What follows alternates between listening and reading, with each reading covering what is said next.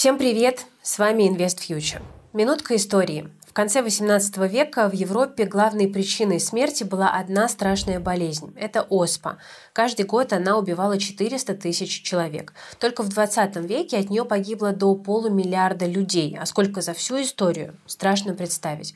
Умирал почти каждый пятый заболевший, а те, кто смог ее перенести, оставались на всю жизнь изуродованы. Но была у этого заболевания одна особенность. Человек, который уже оспой переболел, снова уже не заболевал никогда. И это заметили давно. Одни источники говорят, что еще до нашей эры, а другие, что уже в высоком средневековье.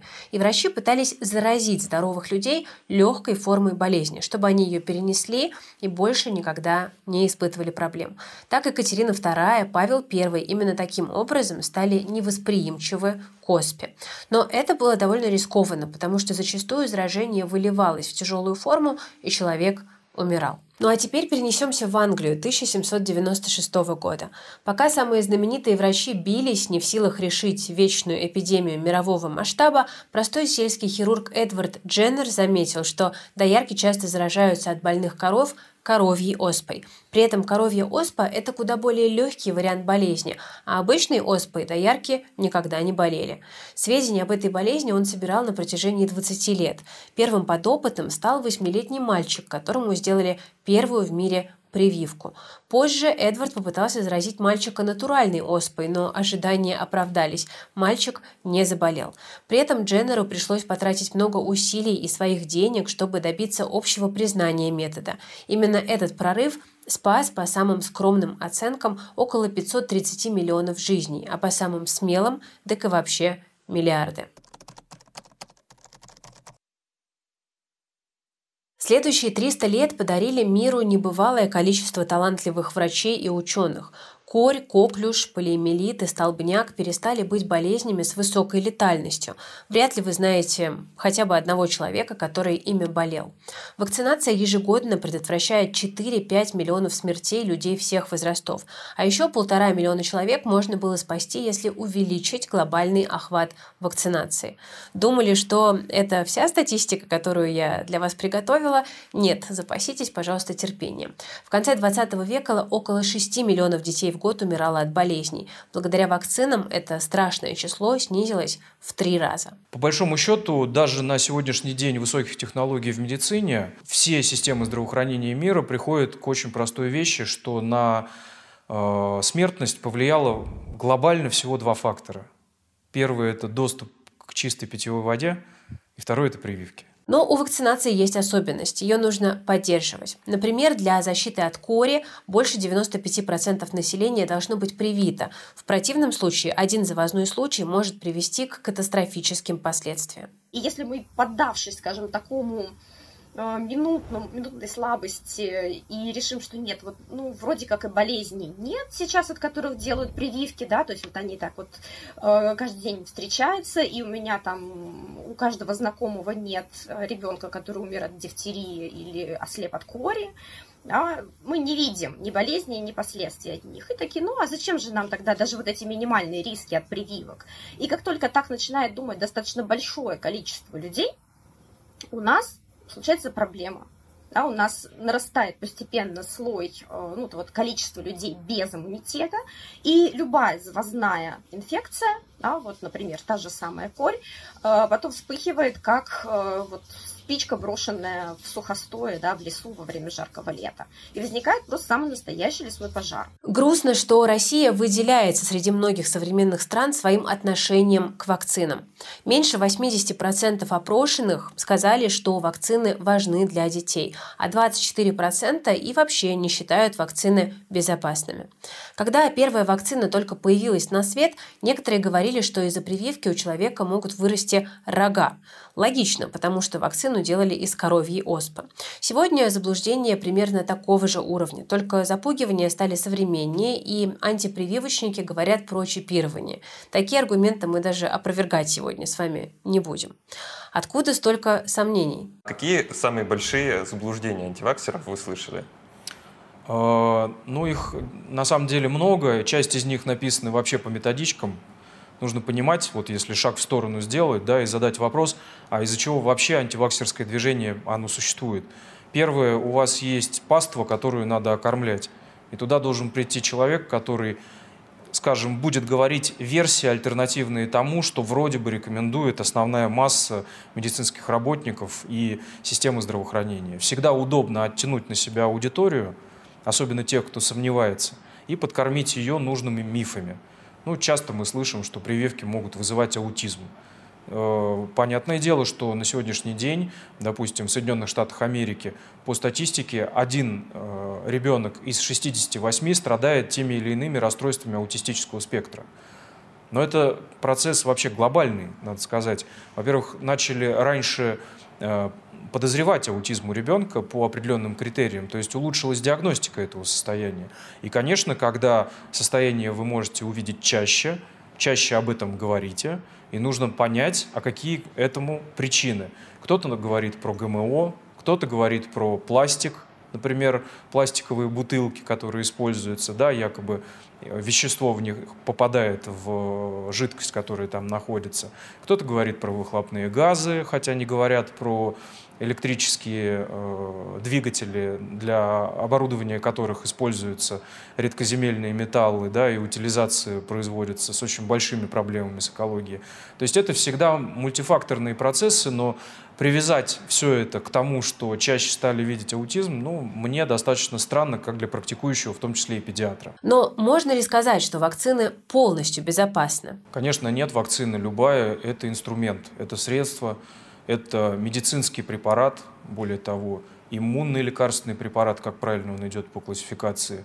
Поэтому, как и с любыми таблетками, уколами, антибиотиками, гормонами, всегда есть показания, противопоказания и побочные эффекты. Производитель, когда готовится выпускать любой препарат, должен обязательно его регистрировать на разных уровнях. То есть вакцина, как и любой другой медикамент, проходит многоэтапные исследования. В общем, просто так никакой препарат на рынок не попадет. А что насчет так называемых побочных эффектов? Вот все нехорошее, что произошло с человеком после того, как он сделал прививку, называется неблагоприятным явлением. Да, он упал и расшиб себе лоб, по дороге домой э, из поликлиники. Мы тоже это можем назвать неблагоприятным явлением. Очевидно, что прививка не является прямой причиной, да, то есть нет причинно-следственной связи между этими событиями, но это будет нежелательное явление. И дальше эти нежелательные явления классифицируются как связанные с вакцинацией, возможно связанные, э, не имеющие достаточно доказательств, чтобы сделать э, выводы э, о связи, о наличии связи или ее отсутствии, и не связанные. Вот основная масса событий, которые происходят после прививки, они никак не связаны с вакцинацией, это просто совпадение. То есть если вы привили ребенка от коклюша, дифтерии, столбняка, и он на следующий день заболел какой-то ОРВИ, то это значит, что ребенок просто проконтактировал с кем-то больным ОРВИ, да, что очень легко. Но, наверное, есть люди, которым прививки противопоказаны. Нас ведь не зря спрашивают про самочувствие и аллергии перед тем, как вакцину вколоть. Да, бывает такое, что человеку нельзя вводить какую-то определенную вакцину, например, из-за аллергической реакции. Но чтобы все вакцины были под запретом, такого просто не бывает. Если мы говорим про абсолютные противопоказания, это тяжелые аллергические реакции на компоненты вакцины. Соответственно, допустим, если вакцина производится на основе э, куриных эмбрионов, куриных яиц, то если человек знает, что у него отек квинки или острая анафилактическая реакция на куриный белок, да, он не может есть яйца или продукты, содержащие яйца. Соответственно, ему такую вакцину вводить нельзя. Но это абсолютно исключительные случаи. Ну, допустим, вакцина против гепатит Б э, она основана на э, модифицированных пекарских дрожжах, и поэтому, если человек знает, что на употребление хлеба у него тоже тяжелая аллергическая реакция, ему конкретно этот вакцинный препарат напрямую нельзя. Следующим абсолютным противопоказанием является наличие тяжелого иммунодефицита при введении живых вакцин. Я повторюсь, что тут очень важно понимать, что есть понятие живой вакцины, а что есть понятие неживой. Потому что вообще вакцины, как общее название, это примерно то же самое, что, допустим, таблетки. Они вроде все похожи, круглые там или разных цветов, оболочек, но по большому счету слово таблетки ничего не говорит, кроме как то, что, ну, по идее, это какой-то препарат. или лекарственный, или биологически активная добавка. Поэтому вакцины в настоящее время настолько друг от друга отличаются по технологической базе, что сказать, что есть человек, которому вообще все прививки запрещены, это скорее или нонсенс, или идет сознательный отказ от прививок для этого человека. Тема вакцинации стала одной из самых обсуждаемых именно во время ковида. Помните то славное время, когда все вокруг были не специалистами по геополитике, а вирусологами?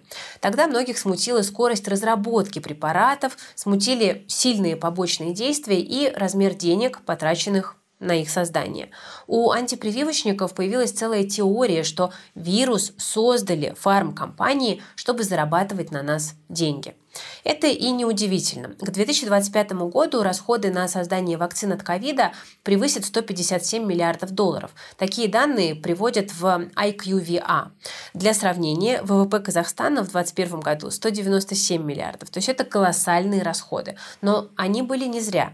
Или все не так однозначно? Касаемо прививок от коронавируса. Как в России снизилось число смертельных случаев и в целом заболеваемость после введения массовой вакцинации? Очень такой сомнительный вопрос, на самом деле, если честно. Не снизилось? Нет, дело не в этом. Дело в том, что вы э, для того, чтобы оценить влияние чего-то на чего-то, вы должны взять две идеальные страны, одинаковые полностью – и в одной из них провести эту вакцинацию, а в другой не провести. Все остальные экстраполяции, они неверные абсолютно. И вам любой человек начнет доказывать, что мы не можем сравнивать, потому что продолжается пандемия, она действительно продолжается. Вирус меняется, он мутирует, Вакцины тоже некоторые адаптируются под новые варианты, поэтому однозначно можно сказать то, что вакцинированные и болеют, и погибают гораздо реже, чем те, кто вакцины не получал. Но специалисты ведь сами говорят, что разработка и выход вакцины на рынок – это очень длинный путь. Как же так получилось, что прививки от ковида были изобретены всего лишь за несколько месяцев? Они что, некачественные? Здесь произошло стечение обстоятельств. Да? Нам повезло, ну, в каком-то смысле, э, с коронавирусом, поскольку у него ну, такая объективно простая структура, понятно, на что происходит э, иммунный ответ, да, на вот эти поверхностные шипы. Дальше. Э, было влито много денег. Да, то есть все лаборатории мира резко кинулись э, разрабатывать вакцину, да, то есть и вероятность, там, когда у тебя, не знаю, 100 человек занимается разработкой, когда у тебя тысяча занимается разработкой, вероятность, что кто-то из них придет к финишу раньше, повышается, да, чем в зависимости от того, чем больше людей этим занимается. Стоит признать, что поблажки все-таки были, но в пределах разумного. Да, были даны определенные поблажки, там, например, первую, вторую фазу совместили, там, набрали чуть меньше добровольцев, чем могли бы, да, в, в каких-то стандартных условиях. Эм, что еще? Сократили количество бюрократии потому что длительность клинических испытаний зачастую э, определяется именно тем, что это огромная очередь. Такая же история у нас была, например, с пандемическим гриппом H1N1 э, в 2009 году когда уже через два месяца после начала циркуляции, а, а та пандемия была тоже очень серьезной, просто о ней еще не принято так было много говорить в различных социальных сетях и э, не так много снималось роликов в интернете на всякие злободневные темы, понимаете? У нас не было тогда такой инфодемии, но специалисты видели, как каждый год, по сути, после 2009 года в больницах погибают беременные от банального гриппа, против которого есть прививка.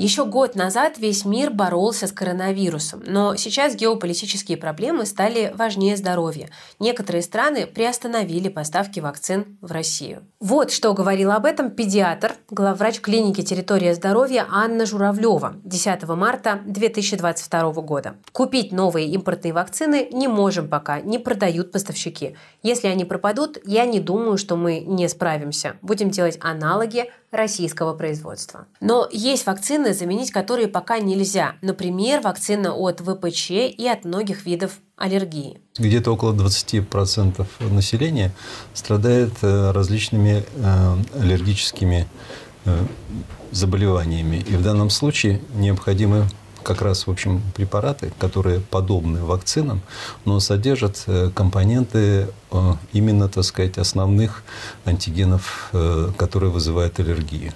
Эти препараты нужно тоже разрабатывать. К сожалению, у нас в настоящее время их нет. Также есть ряд противораковых вакцин, Одна из них – это вакцина против вируса папилломы человека. Она вызывает как и мужчин, так и у женщин различные виды рака. А вакцинация необходима именно данным препаратом. И поэтому мы э, стараемся, чтобы, так сказать, были все названные, так сказать, перечисленные мной препараты, которые э, не хватает в России. Компания развития биотехнологий, дочка ИСКЧ, прямо сейчас занимается разработкой сразу нескольких вакцин. У компании сегодня на развитых э, стадиях э, три вакцины. Это вакцина против ковида, Битувакс, SARS-CoV-2, это вакцина против гриппа, тетрафлюбет, и это комбинированная вакцина, которая сочетает э, вакцинацию для гриппа, против гриппа и против ковида. Развитие биотехнологий – это не благотворительный фонд. Чтобы компания могла проводить новые исследования, им банально нужно зарабатывать. Вот такая суровая реальность. Одна цель у нас – это дойти, вот, получить регистрационное удостоверение и начать получать либо лицензионные платежи, либо выручку от продаж. А другая цель – это расширить портфель препаратов, воспользоваться именно вот своими компетенциями компетенциями для того, чтобы появились еще такие вот э, источники потенциальные э, денежного потока.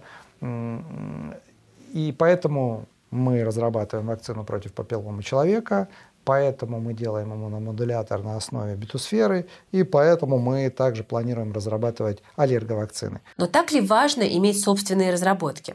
Сегодня это вопрос жизненной необходимости. Определенные проблемы, они наблюдаются, но, скажем так, они еще не достигли своего пика, потому что еще все-таки не все поставки вот в контексте вакцин прекращены.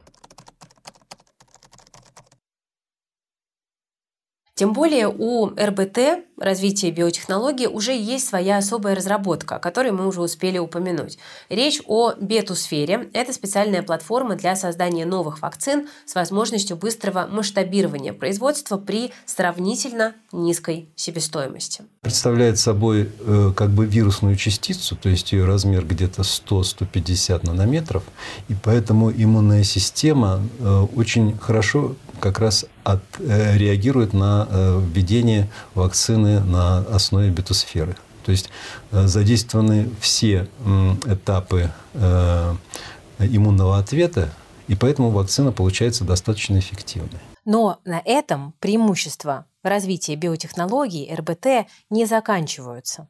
Мы э, сфокусированы э, в компании RBT на создании Э, субъединичных рекомбинантных вакцин, основное преимущество этого типа вакцин э, в том, что они дают минимум каких-то нежелательных явлений и побочных эффектов. Это связано с тем, что в этих вакцинах не используются векторы, не используются вирусы, не используются там цельные вирусы. Используются только те части вируса и те белки, которые ответственны за связывание с нашими клетками, за проникновение. Это уменьшает антигенную нагрузку в целом и дает возможность э, э, получить э, наиболее хорошую эффективность при наименьшей какой-то вот побочных и нежелательных явлений. При этом на достигнутом компания не собирается останавливаться. Компания также планирует расширить свой портфель вакцин, и пока идет разработка вот этих относительно продвинутых стадиях вакцин находящихся, мы планируем еще сделать вакцину а, против а, вируса папилломы человека профилактическую – которым сейчас активно вакцинируют эм, девочек в возрасте от 12 там, до 14 лет и старше для профилактики рака шейки матки. Ну и, в общем, если перечислять, то первое, то, что мы предполагаем разработать и пополнить, расширить свой портфель, это вакцина против папилломы человека. Это также аллерговакцины, которые Э, нацелен на профилактику аллергий, и третье направление, которое мы хотим сделать э, на основе нашей вот платформы Бетусфера и нашего адъюванта Бетусфера, мы хотим создать иммуномодулятор, который в целом будет помогать э, иммунной системе более активно бороться с различными инфекционными заболеваниями. Мы в первую очередь медиа о финансах, поэтому не можем не задать логичный вопрос. А так ли компания привлекательна с инвестиционной точки зрения? Затраты большие, часть из них вообще может оказаться бесполезной, шумиха вокруг ковида спадает. Выгодно ли вообще будет заниматься вакцинами? Основные точки роста у компании связаны с регистрацией вакцин. И на самом деле а, рынок э, вакцин сильно вырос э, в 2021-2022 году за счет ковида. Э, наверное, э, не стоит ожидать, с одной стороны, что ковид уйдет полностью и что вопрос там, вакцинации будет забыт. Сейчас специалисты и органы здравоохранения и Всемирная организация здравоохранения, они больше там сосредоточены, а в каком объеме нужна вот повторная вакцинация, и когда она нужна, и как это вот соотнести с новыми э, серотипами. С другой стороны, наверное, этот рынок будет не такой драматичный, как он был в 2021 и в 2022 году, но тем не менее, все равно если мы посчитаем, какой в России, например, рынок вакцин, это около 38-40 э, миллиардов рублей – в доковидную историю был, и э, этот рынок растет. Для более активного развития компания хочет привлечь деньги частных инвесторов. Это вполне логичный шаг, но инвесторам больше интересно, на что компания планирует потратить деньги, которые она привлечет от инвесторов. Первое – это расширение портфеля компании, для того, чтобы у компании появилось больше потенциальных лицензионных договоров, больше денежных потоков.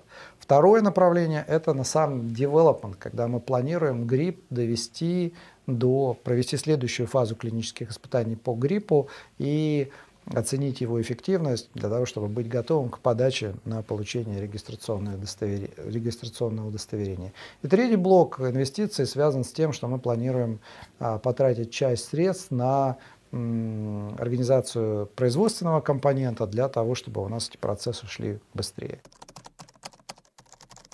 У инвесторов есть два способа принять участие в капитале компании. Ну, во-первых, если это сумма инвестиций от 10 тысяч до 1 миллиона, то инвесторы могут прийти на платформу Альфа инвестиций и через приложение брокера принять участие в капитале. А если сумма инвестиций больше 1 миллиона, то добавляется еще возможность э, принять участие через инвестиционную платформу Rounds. Важно, что это не то публичное размещение, к которому мы привыкли. Размещение будет проходить по закрытой подписке, но в чем же разница между открытой и закрытой подпиской? Давайте вспомним. Закрытая подписка – это значит, что акции компании предлагаются ограниченному кругу инвесторов. Но благодаря новым законам, которые вышли буквально два года назад про инвестиционные платформы, эти недостатки могут быть нивелированы.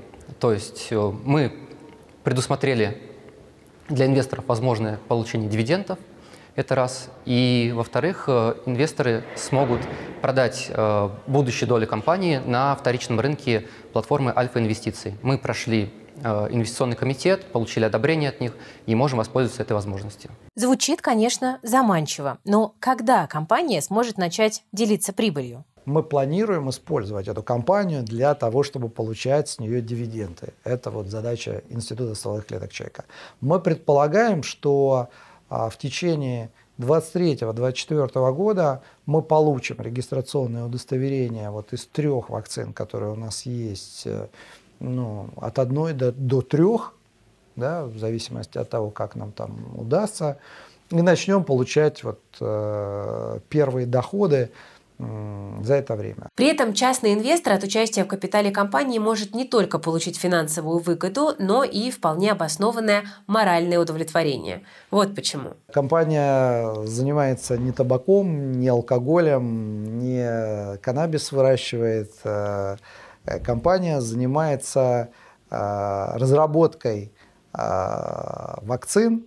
И, по сути дела, это некая большая готовность вообще к инфекциям, кроме того, что это профилактика, это профилактика, например, вот как ВПЧ, да, то есть это профилактика рака шейки матки, или как мы говорим там, если это грипп и ковид, э, то здесь э, вопрос связан с профилактикой осложнений заболеваний, связанных с э, ковидом и с гриппом.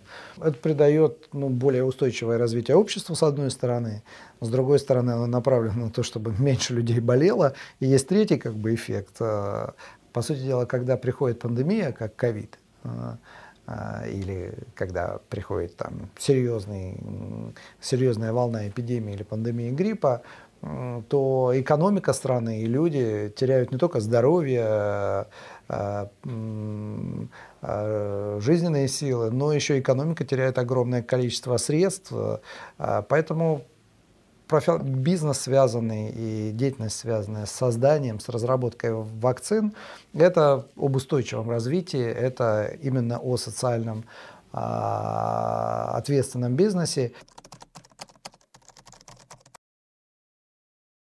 Ну что ж, друзья, конечно, каждый из нас имеет право на свое собственное мнение. Кто мы такие, чтобы запрещать антипрививочникам выступать против? Но один совет я все-таки озвучу. Перед тем, как стать приверженцем какой-либо радикальной позиции, давайте постараемся изучить вопрос со всех сторон. Не поленитесь найти качественные источники и послушать мнение признанных специалистов, особенно когда вопрос напрямую касается вашего здоровья, а тем более здоровья ваших детей. По поводу инвестиционной части. Рынок действительно кажется довольно перспективным. Мы видим, как западные конкуренты уходят, а российские компании только-только начинают набирать обороты. Так что, если вас привлекает социально ответственный бизнес, и вы интересуетесь, а уж тем более разбираетесь в фармакологии, ну а конкретнее в вакцинах, то точно стоит присмотреться к компании развития биотехнологий. Но помните, пожалуйста, что инвестиции всегда сопряжены с риском. Друзья, вы смотрели Invest Future. Не забывайте ставить лайки под нашими выпусками и подписываться на наш канал, если вы еще не подписаны и хотите увидеть наши разборы по другим темам. Всем пока, берегите себя, своих близких и свои деньги.